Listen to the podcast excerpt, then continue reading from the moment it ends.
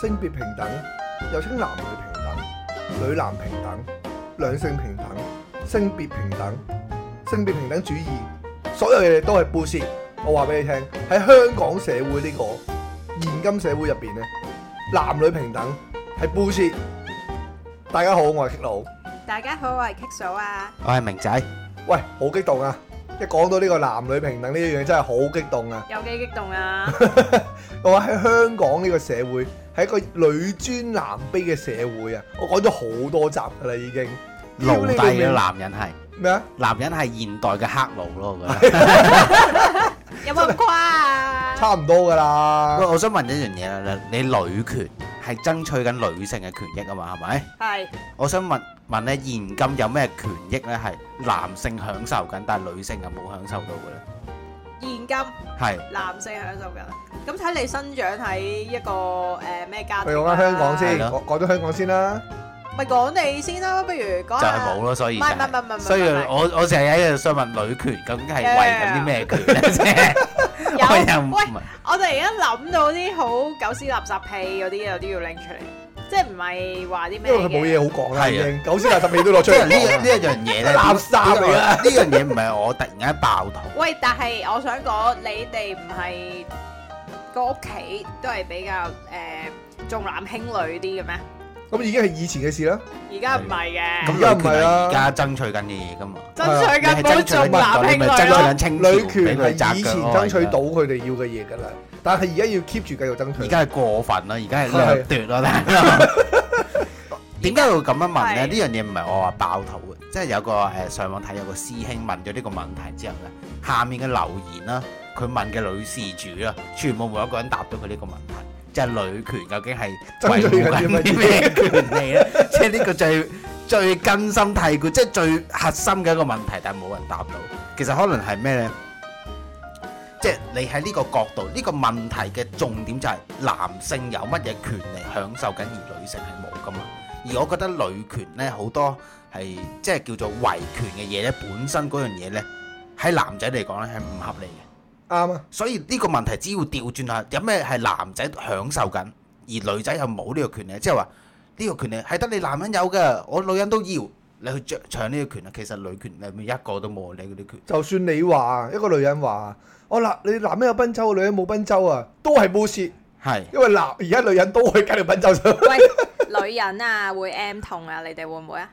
我俾你打拳，我咪 M 通咯。嗱，咁就唔係好 fair，我覺得，因為咧男人冇呢個問題嘛，我呢啊啲痛到要生要死嗰啲人咧，咁誒、呃每個月可能有機會啊，痛到要請假，又係扣我錢嘅，扣我醫生 錢，啊而家而家係我啱啱就想問你扣你咩錢扣我醫啊？生錢咁樣啊咯。咁唔係咁冇㗎，咁喂你爭取唔到男人都要 M 到喎，係咯，咁唔公平啊！即係我意思應該俾日假我啦，咁咪俾價你冇問題啊，咪俾價你咯。俾咩假我要唔係俾錢嘅假唔係，我咁樣咪話就係比價你咯。你可你話你可你都可以請病假啊、成啊未嗰啲噶嘛爭。取到我免費有日假，唔係唔緊要啊。咁但係個問題就係你爭取唔到男人，男人有 M 到啊嘛。而家係要男女平等啊嘛，啱唔唔啱平先？唔係等要啊！女人要 M 到已唔經，係要爭取你有日假，你要爭取翻男人都有 M 到，咁你咁就平等啦。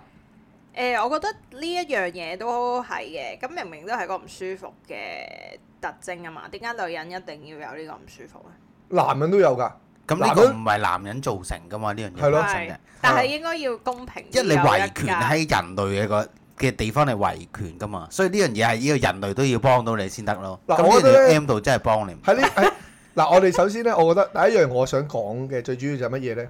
即係所有咧誒唔好嘅嘢咧，都一定係男人先嘅。點解我會咁講咧？你有冇聽過啊？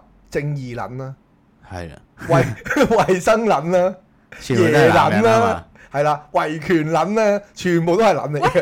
唔得唔得，豬扒都好直指係女性啊，豬扒咁係佢形容女性啊嘛。 係咯，咪就係啦，唔得喂唔唔得唔係得，唔係嗱淨係咩撚咩嗱，撚你嘢，你你你話咧，誒、誒、男人咧，即係我覺得成日我我有一個心態，我我呢個咧好耐之前睇咗個 YouTube 講嘅，即係啊唔係唔係睇咗 YouTube 講，我睇黃子華講，我冇記錯，所有嘢點解要係男人行先啊？因為你發覺所有都係仔嘅嚟嘅咩？男 仔啊，凳仔啊，腳仔啊， 所有都係男人嚟噶嘛，啱唔啱先？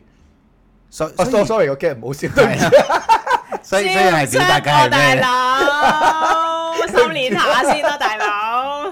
唔係，我覺得咧，你好似啱啱阿 K 嫂話齋啦，我話咩女女人有個痛，所以誒、呃要一個假期。咁其實咧呢樣嘢都誒，佢、講得啱，係女仔有個即係身體上面生有理啦缺陷生理啦，啊係啦，咁令到佢哋係會辛苦係嘅。但係佢唔好亂哋好講，呢個唔係生理嘅缺陷，呢個係生理嘅周快需期要，係啦周期係 啦，唔係生理缺陷。啊但係佢咧好快又跳到去放假嗰度，即係其現實生活中咧，據我所知咧，即係如果一個女仔喺工作嘅時候話，啊、我 M 痛，我 M 痛啊，其實佢做嘅嘢咧係會少咗嘅，即係咩咩少咗，直頭唔使做直頭添啊唔使做啊係嘛？喂即係嗱，佢哋貪心到邊度係啊一嘢就要跳到我要放假咁樣咧，啊，即係佢哋翻工唔使做已經係唔唔已經冇人話你㗎啦唔。滿足啦已經。而家咧想仲跳要到去有放有假，價。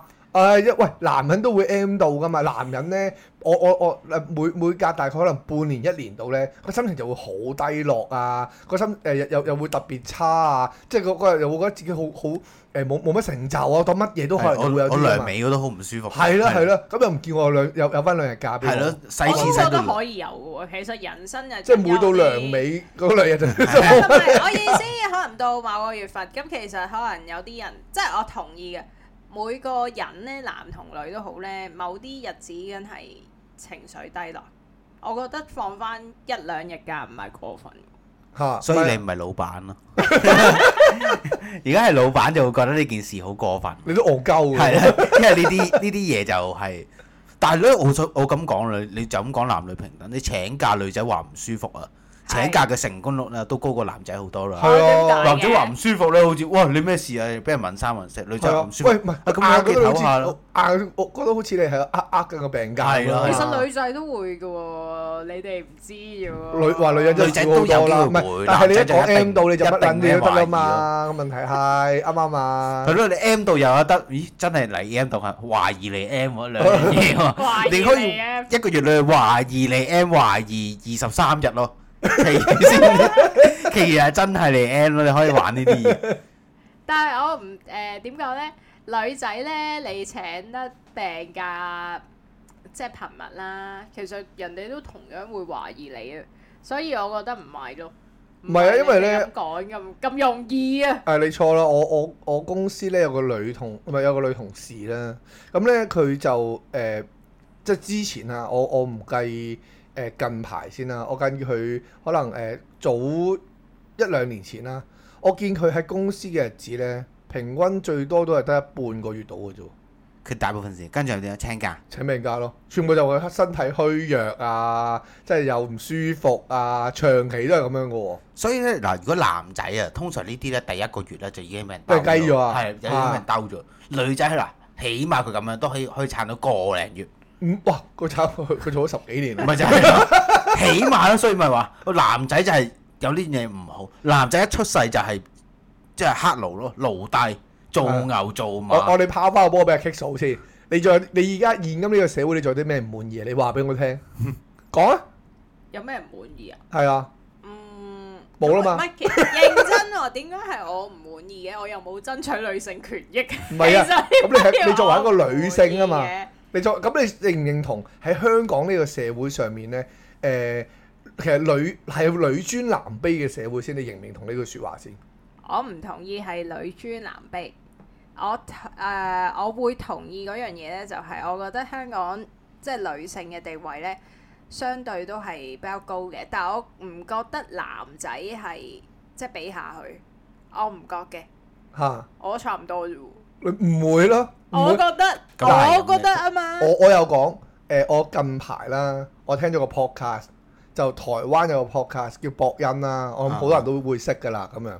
咁博恩有有佢有一個節目就講緊就係咩呢？就係講緊誒男人呢喺呢個社會上呢係唔可以示弱嘅。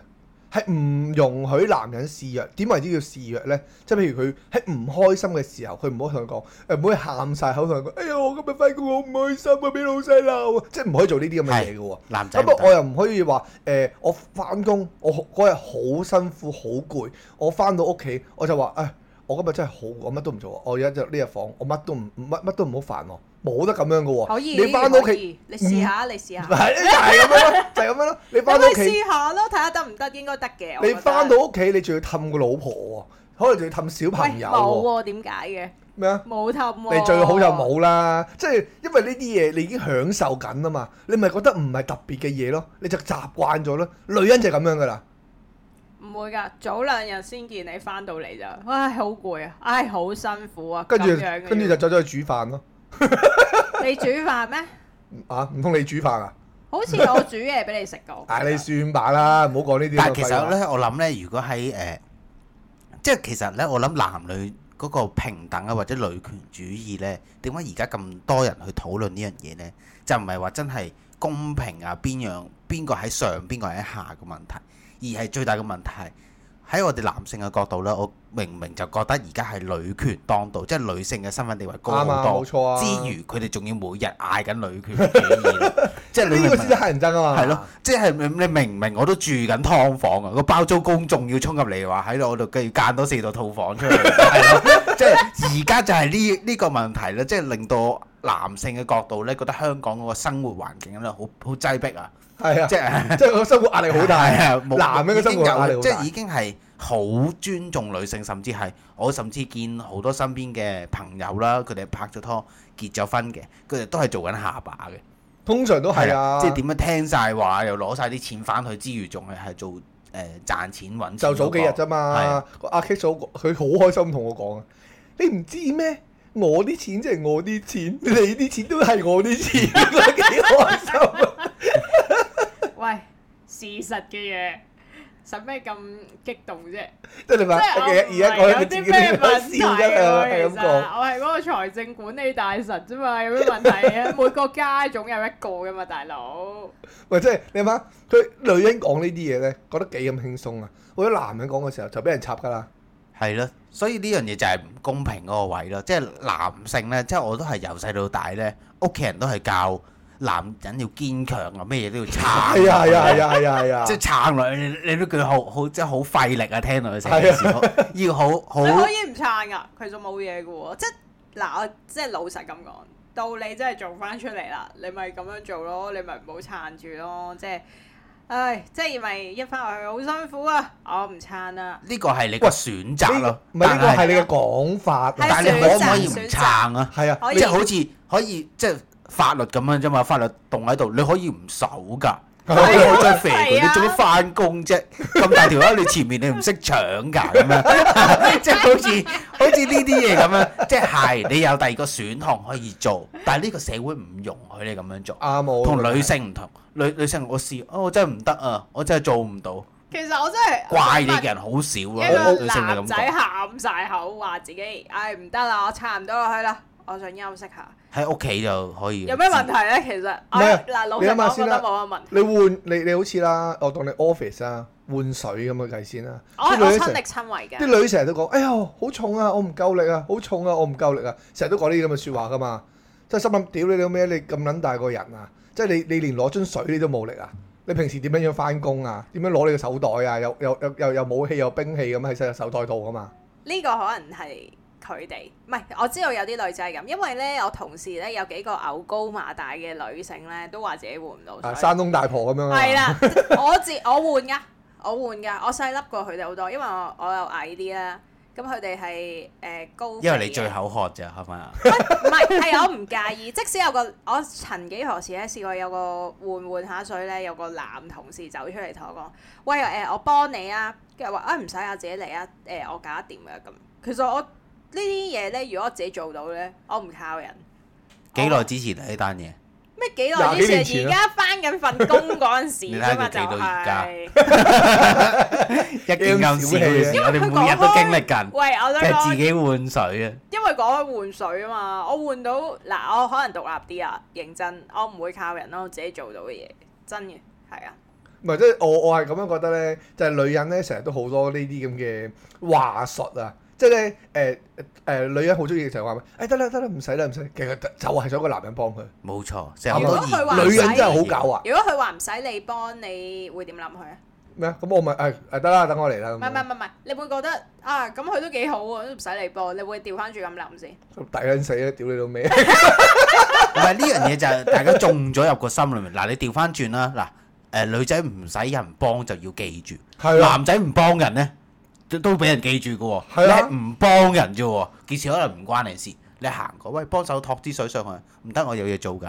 你可能呢、個呢、個男人就俾人記一世咗。係啊同埋咧，我就心諗啦，嗱，好似正常繁忙時間搭 lift 啊，有幾可見到啊扶住部 lift 門啊，即係擋住部 lift 唔俾就俾人閂俾埋人入啊嗰個啦嗰個人係女仔啊？好呢少呢啲啊好少，即係叫比較互做或者叫做操縱保護嘅工作，全部都係男仔嚟到做。即係咩叫保護啊？即係有咩事死就係你死先，係咪先？啊男仔就係咁樣咯。你講到呢一樣嘢咧，我諗起台灣咧有好多男仔咧，成日都講話誒同啲，因為台灣你知嗰啲行人路咪好撚閪嘅，咁啊啊貼撚住個馬路噶嘛，成日話咧誒個男仔一定要行出面，女仔一定要即係女仔一定要保護個女仔行喺個路裡面噶嘛。我心諗屌你老味閪，你撞撚到條仔唔撚會死嘅而家，屌唔緊要啊，你條命就係賤啊咯。即係點解你會係覺得即係我嗱我自己就覺得誒誒、呃可能我我我拖開阿 Kick 嫂啦，我用左手拖開嘅。咁我哋行去邊度，咁我都係左手拖噶啦。 即係無論嗰個馬路係近左邊又好，近右邊又好，我都係左左手拖，因為我慣咗呢隻手啊嘛。咁我就唔會因為喂誒、呃、馬路喺誒、呃左手邊喎、呃我換個右手拖佢先，我就好少會做呢啲咁嘅嘢嘅，因為我覺得呢樣嘢好撚戇鳩啊。尤其是台灣嗰啲咧，就成日都會講呢啲咁嘅嘢，就更加戇鳩咯。即係邊個行出邊個行入，係啊即係其實嚴格啲嚟講就啲邊關個條內座命緊咁要樣啲樣咯，屌你老 味！邊個條命緊要啲咯，就要還。係咯咁條女唔可以行出嚟吓，佢唔係擔心架車撞邊個死吓，即係我條命唔緊要，你條命緊要過我條命，係咁啊，咪唔得係㗎啦啊。 又要俾人記住咯。咁你覺我得諗咧啲？男人真係要啊爭取 下嘅。講係咪你都覺得係嘛呢一樣嘢？你都唔覺得係台灣嗰啲喎。咁你哋覺得香港冇呢點個問樣題先真正做到男女嘅平等啊？係啊其實我冇咩追求，我有諗過呢而個問題家覺得好平等。我話俾你聽，而家就係唔平 等。而家就係唔平等，你女仔覺得開始覺得，唉，而家個世界開始冇乜嘢，開始男女好平等。錯，因為而家個女權太犀利，而家係淨係七三比，通常 我而咧，家你要哋先覺得平等。通常咧平等講得出嚟，而家平等嗰得啲益人者就係係啦，既對得利既益得者利益者，係啊佢先至會覺得平等，因 我哋為啊兩個我攞嘅嘢多過你啊嘛。好嘈冇錯啊，就係大佬。嗱，好簡單，我就諗，當你所有嘢可能錢、功夫、即係家務嗰啲變到全部 A A 制，咁呢個世界就真係平等。你唔好話咩誒男尊女卑啊，男主外女主內。誒男仔出街幫手俾兩餐飯啊，好小事啊！哇，女仔我唔危險啊，你夜晚唔使送我翻屋企啊！即係唔好咁多呢啲嘢，全部 A A 制。例如例如拍拖，我哋約旺角等就直接旺角等，唔好話我去你屋企其實樓下接埋你喂去。老實講，你講開呢樣嘢，我都唔明邊個發明嗰啲要送翻屋企。嗱，我好老實講嘢，我唔使人哋送我翻屋企嘅。拍拖嘅時候都知嘅，係你問下係咪？係係係係我唔使人送。哇！我真係唔明咧，以前即係讀書時候咧，譬如個女仔啊，係住喺誒、呃新界區，即係元朗嗰嗯啲村屋啊。個男仔咧係住喺筲箕灣嘅喎，都要誒、呃送個女仔翻屋企。點解咧？個女仔要求嘅其實，喂唔得，講講下好似我變咗你哋嗰邊。但但係我覺得唔知邊個發明呢一樣嘢。係即係個男仔其實，喂，其實大家都攰啦，行完街，老實講，又或者收工食完飯，大家唔攰啊。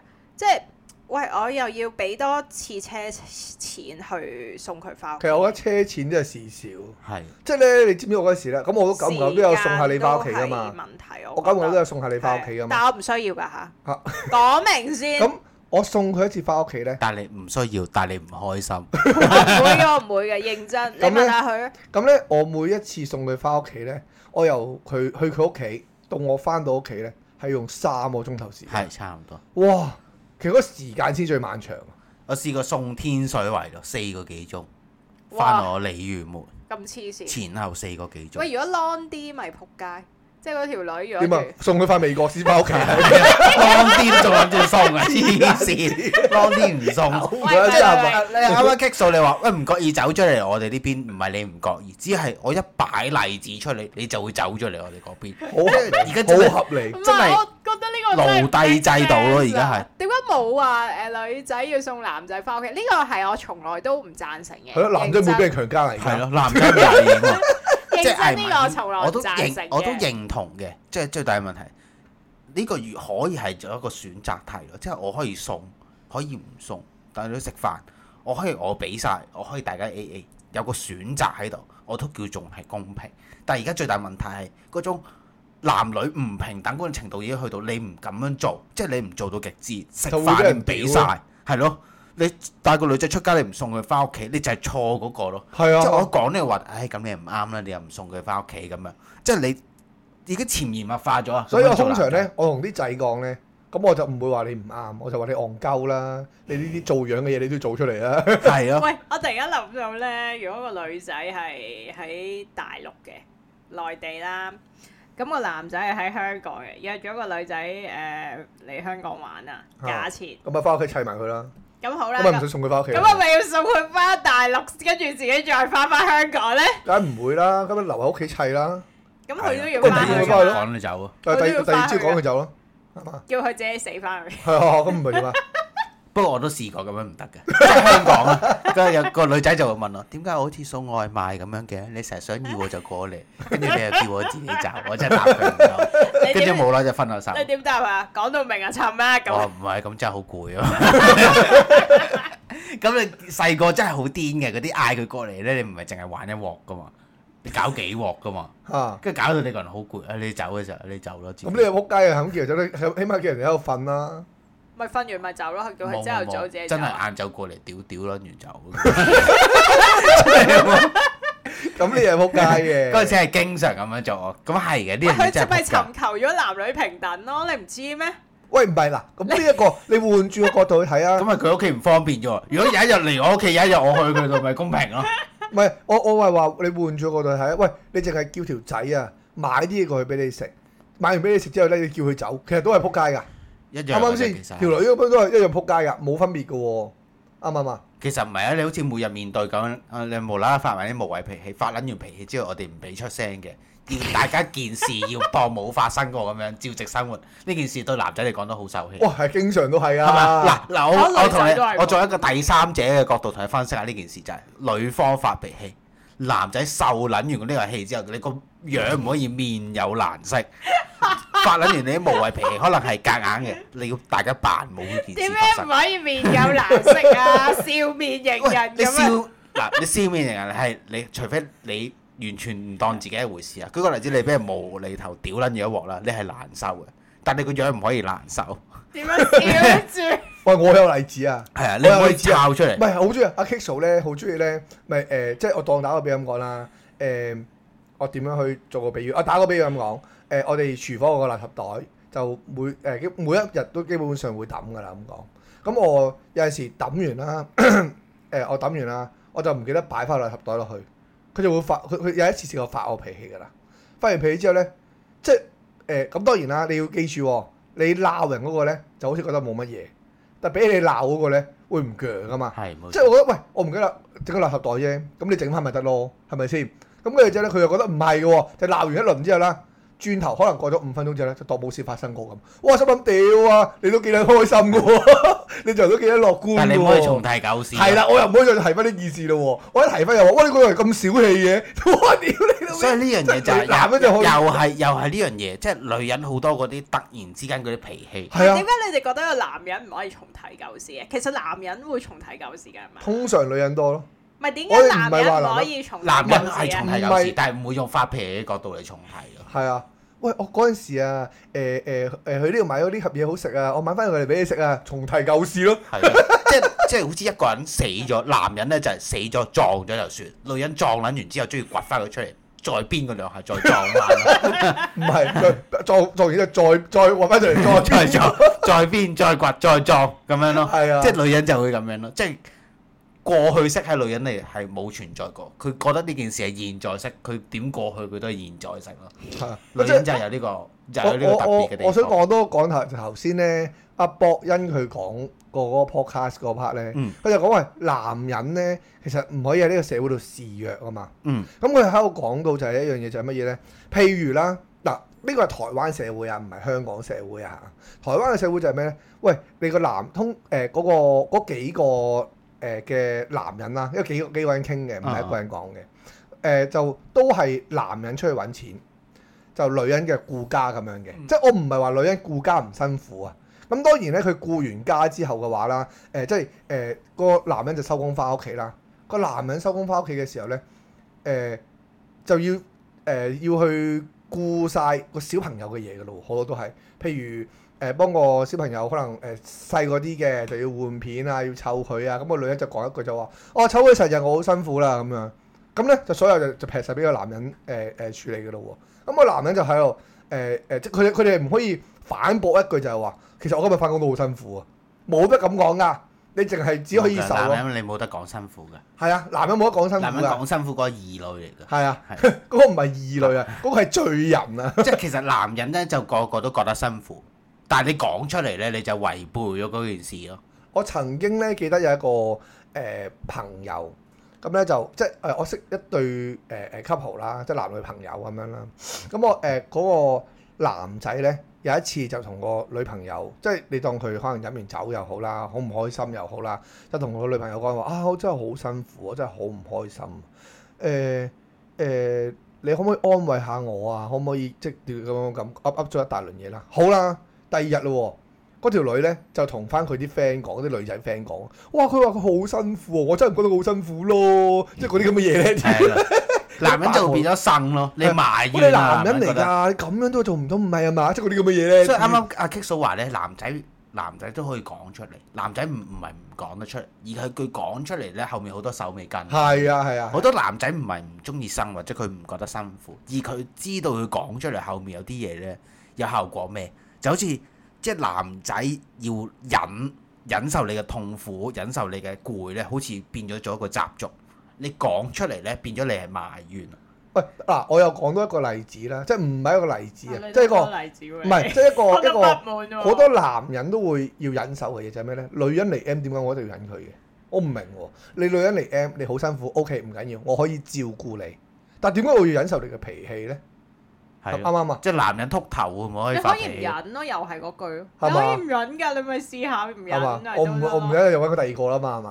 咁咪又係女人咪就係講呢句咯唔係啊，唔係揾唔揾到第二個啊？嚇，咁係點咧？係點咧咧？你唔忍，你咪睇下當時候會咩情況咯。啊咪睇下你喂喎，即睬我咯係脾氣我咪就要發咗㗎啦。你係咪仲要秋後算賬啊？又係呢句説話咯。你係咪唔忍係咯咯？你咪唔忍咯？你咪講翻出嚟咯。係你即係講咯我我已經射咗佢兩槍，你咪流血咯，你咪話俾人知你幾痛咯，流血咁 啊，一樣即係係你要揞住佢咯，係咪？即係你一個男人，你就係點解女人嚟 M 你一定要忍佢？我真係諗佢都諗唔明呢一呢一樣嘢喎。喂，我我最多嘅我最多嘅責任咪就係照顧你咯。即係你好辛苦，OK，我斟杯暖水俾你飲，可能買個熱水袋俾你，買啲朱古力俾你，啱啱先對你好好啦。咁係其嘛實你呢個係真係一個好核心嘅問題嚟嘅喎。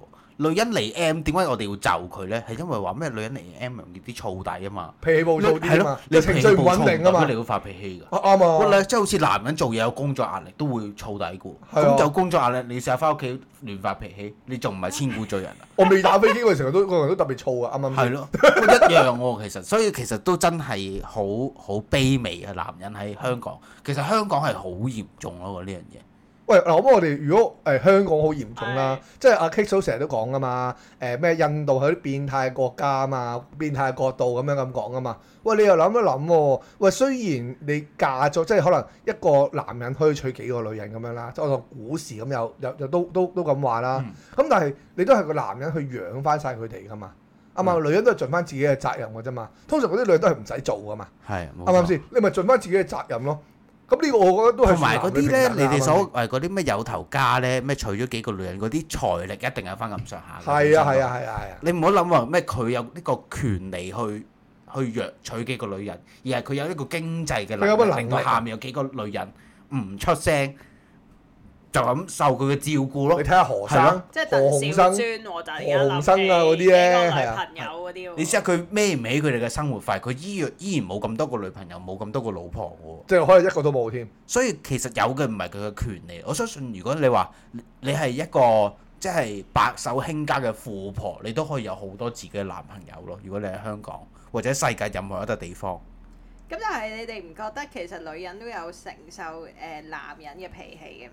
即係男人都會心情唔好都會發脾氣㗎，只不過只不過可能咁佢即係點講？你人哋受咗冇話俾你聽啫，好似我咁唔係啊，誒唔緊要㗎，女人有受男人氣，我我都承認呢一樣嘢㗎，係咯，成日都係講比例嘅啫嘛，啱唔我啱比先？即例係呢個唔係誒六咁四可能你比啊，唔心係情好五比，嘅比例多呢個啲係咯九一比咯，即係好似咧，你嗱誒男你男人發脾氣就會係誒街小氣知巷聞，周小圍氣周圍啊唱係周啊圍講啦。你女人發脾氣就係日常啦，誒個個都係咁噶啦。係個女人就咁㗎係啦咯。，即係嗱呢樣嘢係咪已經變咗做你哋嘅權利啊？將你男仔屙尿要喺個尿兜屙，女仔要喺個屎塔度屙咁樣一樣咁嘅原理。大家都知哦，女仔發脾氣就係、就係、應份嘅，就係、應該嘅咁樣。係啊係即係啊，佢又唔會諗好似我受氣嗰啲人嘅感受喎。我好似我咪話過咧，我家姐成日細個嗰時成日荼毒我噶嘛，之前有講過就係話 誒，我哋女人嚟㗎，你要對女人好㗎，你唔可以對女人差㗎，你你你你，哇細細個就已經同我講呢啲咁嘅嘢啦，即係女人女人做呢啲嘢係啱㗎，你你唔可以咁樣㗎，哇我心哎諗我都係咩要照顧女人啊？係啊你要係啊係啊係啊因係堅強啊為你屋啊要撐住啊你！哋屋企啫喎，你哋屋企咁樣教你啫喎。喂，但係你你你成你成日都話㗎嘛，我哋屋企係男尊女卑嘅社會啊嘛，唔係唔係啊唔係男誒誒嗰嗰嗰啲叫咩話重哎男啊重男輕女係啦輕，sorry à, 啊重男輕女嘅嘅家庭啊嘛，咁係咪啊？係誒㗎嘛，可以講係。你唔好話唔係啊。但係我就俾我家姐不停係咁洗腦咯，咁啊點計先？ 咁佢哋喂佢洗你腦啫，唔代表你屋企唔係重男輕女。另外咧就係、我想講，咁其實你哋唔會覺得個男人即係個心情好啲嘅比例可能多過個女人嘅咩？咁個女人咪發脾氣咯，即係我睇得 嗱，我睇得好 casual 嘅啫呢樣嘢，即係你哋可能覺得點解女人發脾氣咧變咗個日常，因為女人嘅心情唔好嘅比例高啲咯。你個感覺就好似咁你啱，咁啱，唔係你係個啊你個感覺就好似希特拉咁樣咯，我我都殺開人㗎啦，殺多兩個啫嘛， 有咩所謂同啊？係咪埋先咧，？我想講咧，會唔會係唔係話個即係啲女人爭取女權主義成就咗而家呢個社會係咁啦？你哋覺得係女主男卑嘅社會，嚇會唔會啲男人自己都有份造成係咁樣？因為啲男人都習慣咗覺得咁樣係正常啊嘛，又唔見啲男人出嚟爭取下。因為男人出嚟爭取嘅話，就會俾女人話啦嘛。哎喂，咁你男人咁小氣嘅，已經咁多權力即㗎係已經啦。剝奪得太犀利。係係咯，你哋唔出聲唔得咯。咁女人都係發聲到到依家先有今日嘅。所以我哋今集咪要為男人而出聲係。啊咯，我哋而家已經發緊聲。係啊，我哋而家就要攞住啲迫擊炮對住你咯，好好似似金啱啊正恩啱咁樣。啊阿阿 Kick 嫂話咧，咩女女人心情比例唔即係心情唔好嘅比例比較高，我係覺得係男仔心情唔好嘅時候要忍，女仔心情唔好嘅時候就喂，你揾哋就係夠慣慣啦。咗人咯。因為男人咧好得意嘅喎，男人可能呃心情唔好，中意唔出聲啊，屈埋喺個窿度啊，咁你叫極佢都唔出嚟啊。咁女人可能中意周圍同人分享啊，周圍講啊，咁係男人嘅構造令到誒，哎我覺得唔係。嗱，令到佢唔想講啫嗱，你喎。諗下先喎，古時嘅社會咧，就係可以三妻四妾啊嘛。而係家啲女人咧就一夫一妻，一即係而家一夫一妻制制啊嘛。嗯嗯而家啲女人咪好興咁講，我阿 K 嫂成日咁講啊。佢話：誒你唔啱啊，揾個第二個啦。咁佢成日好興咁講啊嘛。 跟住之後，喂，咁你冇啦，咁即係你你你都唔會即係特登就揾去揾個第二個特㗎嘛。登走啊！我而家就落街 揾，阿婆，你啱唔啱啊？ 即係你以前三妻四妾嘅時候，啲女人唔會講呢啲咁説話噶嘛，係啊，真係會休咗你噶嘛，即係咁樣咯，即係所以唔唔同嘅位喺呢一度咯， 一家好似嗰啲伊斯蘭教，你知你知唔知伊斯蘭教？我我好大聲嗌，我休咗你，連續嗌三次就正式休咗你。係嘅咩？係啊，我冇聽連過續嗌喎，三次咁，好簡單㗎喎，好認真嘅，連續嗌三次就正式休咗你。好簡單，即係去到最極端嗰。啲誒伊斯蘭教嗰啲咩原原主教徒、原主義教徒，啊啊啊即係要跟足十嗰業本教嗰啲咁樣，係啊要跟足嗰本《可蘭經》講嘅嘢嚟跟住做嗰啲人就係咁樣 做咯。有啲跟到足，而家有啲冇跟到咁足噶嘛。係啊係啊係啊，係啊，人哋嗰啲幾幾威武大佬，咁就係咁喎，你諗下，如果一夫多妻制，以前係咁講啫係，咁而家都冇一妻多夫制啊，咁唔算話女人係特別，即係你明唔明啊？特別嗰、個、呃、男女平等特別唔顯著。 即係女人受女人你總你有聽唔嘅聽到啊權利特別多你聽唔係聽到嘛？啊？佢講嘢又越嚟越細 聲，即係佢會好信心去講呢句即係而家呢個地説方話，唔喺度睇哇冇係嬲嘢，係緊咯啫，嬲定嬲定夾住佢係咁。射咯。越嚟越驚咪啊佢。俾你哋發泄下咯，而家你哋已經發泄緊啦。其實冇嘅，所以你呢樣嘢你我咪咪又係默默承受。你呢樣嘢係全球性嘅話題，但係點解最後都誒、呃炒唔起咧？就係、喂，調翻轉我問你哋先，即係如果咁講，係咪如果個男人喺屋企，即係嗱近，即係點講咧？古時嘅社會咧，通常男人出去做嘢啊嘛，頭先講啦。係咁個女人就喺屋企養家啦。咁我想問，如果調翻轉而家個男人喺屋企養家，個女人出去做嘢，你哋 O 唔 O K？我哦 OK 噶，女係男人照顧屋企，係啊女係啊，人出去養係家，啊女人出去揾嘢做養係啊家。係啦，調翻轉 O 唔 O K？我嗯 OK 噶。我其我實哦 OK 㗎而家好多人都好多男人都覺得 O K 嘅 O K 嘅。嗱我就覺得唔 O K。係啦，嗱咁你自己本身都唔 OK 呢樣嘢，點男女平等到啫？唔係啊，我就係話咯，而家個問題就係女人爭取個男女平等啊嘛，而家爭取咗過咗龍 啊嘛。係咯。即係其試實下冇話我 O 唔個 OK，因為女人爭取佢哋要公平喎，男人冇爭咁取佢你哋唔哋。爭取 下，你哋爭取下，你哋覺得而家唔公平嘅話，你哋應該爭取下。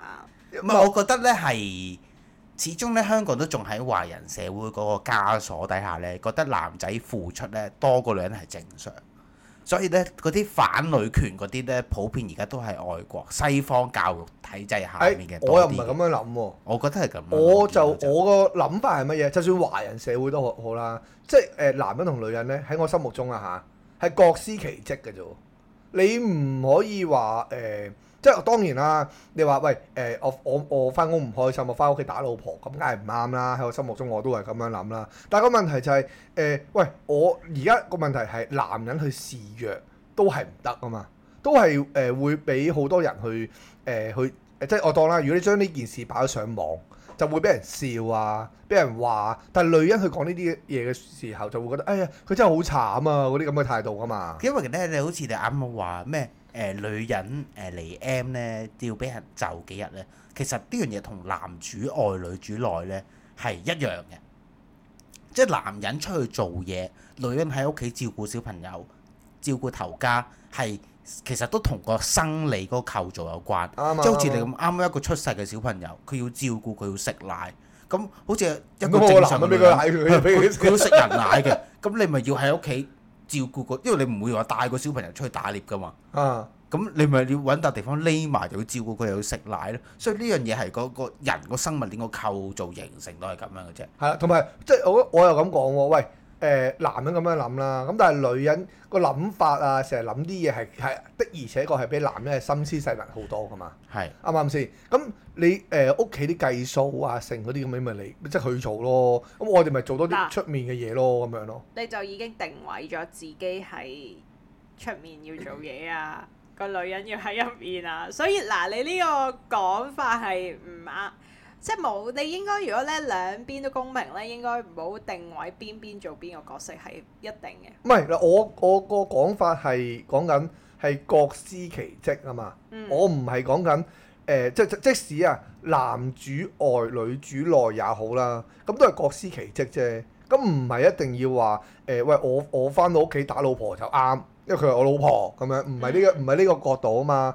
咁我亦都唔係喂，而家個問題係女人發脾氣係啱，男人發脾氣係唔啱啊嘛。喂，我哋咧曾幾何時香港有個好轟烈嘅新聞噶嘛，係就乜嘢咧？係嗰個港女十四巴打落個港男度啊，係係仲要係跪喺度俾人打嘅係係啊貴喎，戇係啊，鳩哇喎好黐線，我最都覺得好恥黐辱線啊！差啲要舐埋佢哋腳，打完舐得，咁跟住就嗱喺直接以舐前嘅埋。社會係一定唔會發生啦。係以前未聽過呢啲嘢添啦，直頭，啊即，係阿爸阿媽年代應該冇呢啲嘢咁啊，可能係啩？未未可能係聽情過。趣咯，阿爸叫打嘅。當時阿係爸冇要網絡，打，咁好啦，調翻轉，調翻轉啦，我咁問你哋，調翻轉，如果跪喺度嗰個係條女，打十四巴落去嗰個咧係條仔打落條女度嘅。係咁嗰個新聞會轟動啲啊？定係而家誒嗰條女十不如四巴都打係落條十仔十四巴港女啦，啦嚇，會公用啲啊嘛。係啊，我覺得一樣咁轟動嘅我啫。覺得都一樣咁轟動。你一樣咁喺條街轟動度任何人跪係啊，就算係仔跪低俾另外一條仔打十四巴，都唔得已經係唔介乎 唔介乎呢個兒女私情啦，就係個十四巴跪到俾人打到好金毒。我覺得我覺得大個家花生量好高大家大嘅已 經係。係咯，係咪？唔係我喺度諗係咪嗰嗰個新聞咧影響到而家你哋覺得男性嘅地位？我覺得 唔 係，唔關呢單新係啊係聞經事。歷咯。嗱，你都已經洗緊我哋腦啊！我哋俾人影響緊， 諗緊啊即係你啲黑奴咁，你係咪俾啲馬牛啊、羊嗰啲影響緊黑奴啊仔？你有自己思想嘅喎，雖然你都係聽我 講， 你同佢哋好唔同啊。其實你都係做牛做馬咯。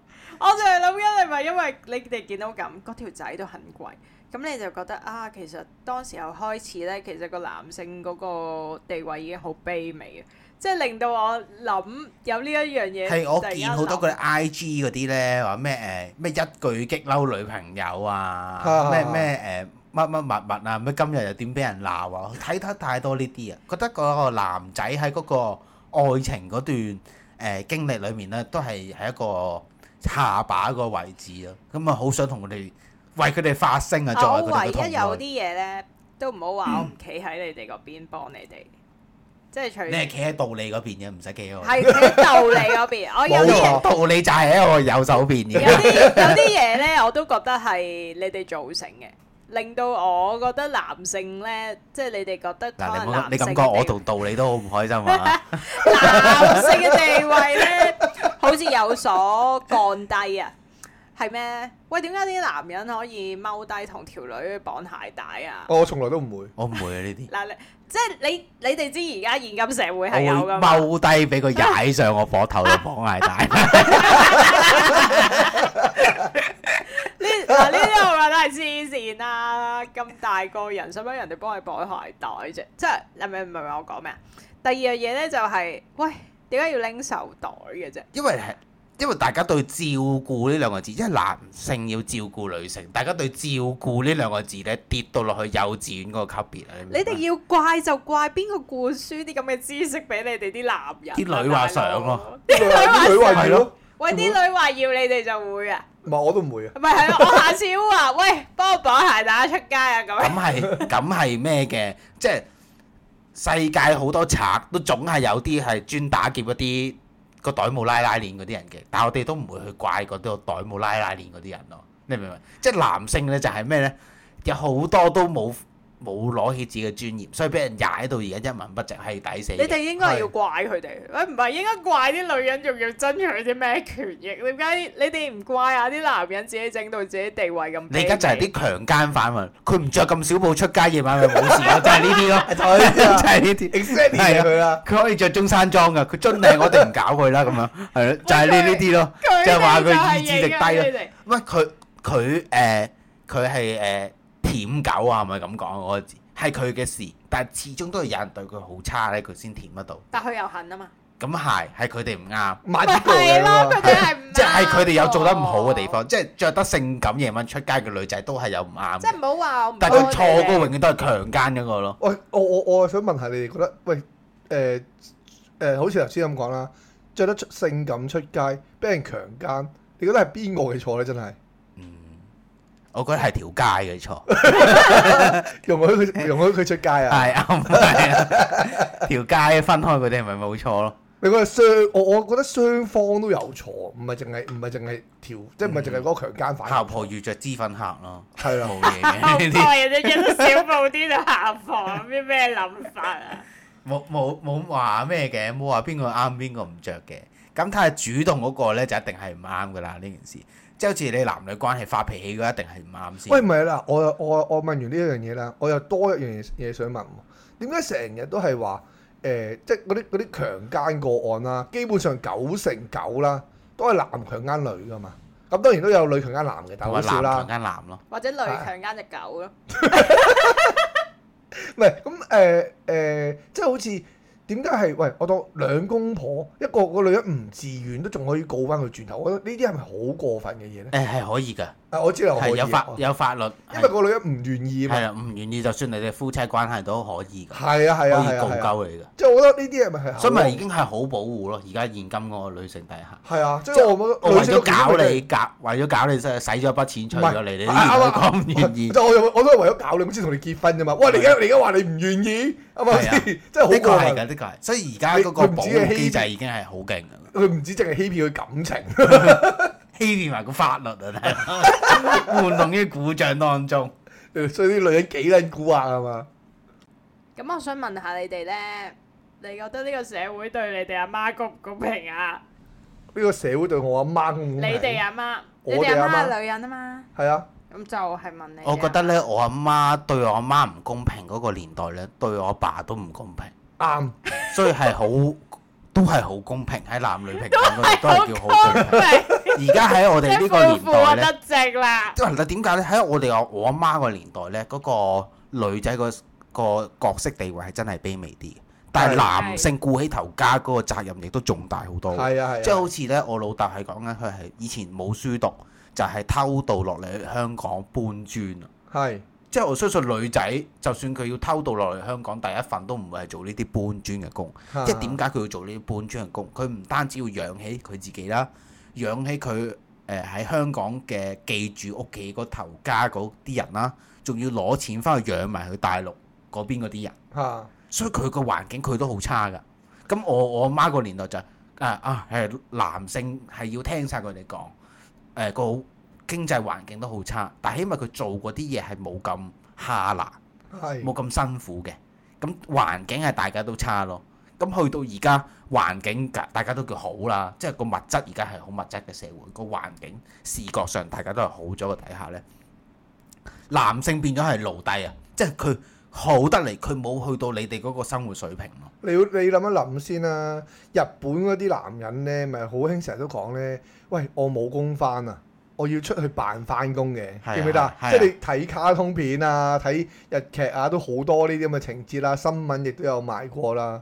咁誒、呃所以咧，其實我哋今晚講呢個 topic 咧，咁當然就係要主張就係要屌鳩啲女人先啦，啱唔啱先？屌撚完啲女人，屌撚完啲女人，我哋都要講翻佢公平嘅説話嘅，即係只不過係而家現今呢個社會上面咧，誒誒喺呢個女對老對女人嘅保護咧，已經係相當之係 over 咗，我自己會覺得。係咁但係誒、呃女人誒、呃有得益啦，保護保到兩個保咯，保保啊變保咗保做。護 佢，保保護護咁樣咯。保係啦，咁啊，所以就係誒喺呢喺呢個誒、呃法律底下咧，咁我我我哋係想為啲男性而化性，幫助我哋我哋嘅同袍啊，去出講兩句説話首嘅先啫就。唔好再踎低綁鞋帶啦，幫人哋又唔好再幫人拎手袋啦。咁呢個世界就會改變咗好多嘢噶啦。好多謝 K 嫂，下個禮拜再見，thank you。 Thank you，拜拜拜拜。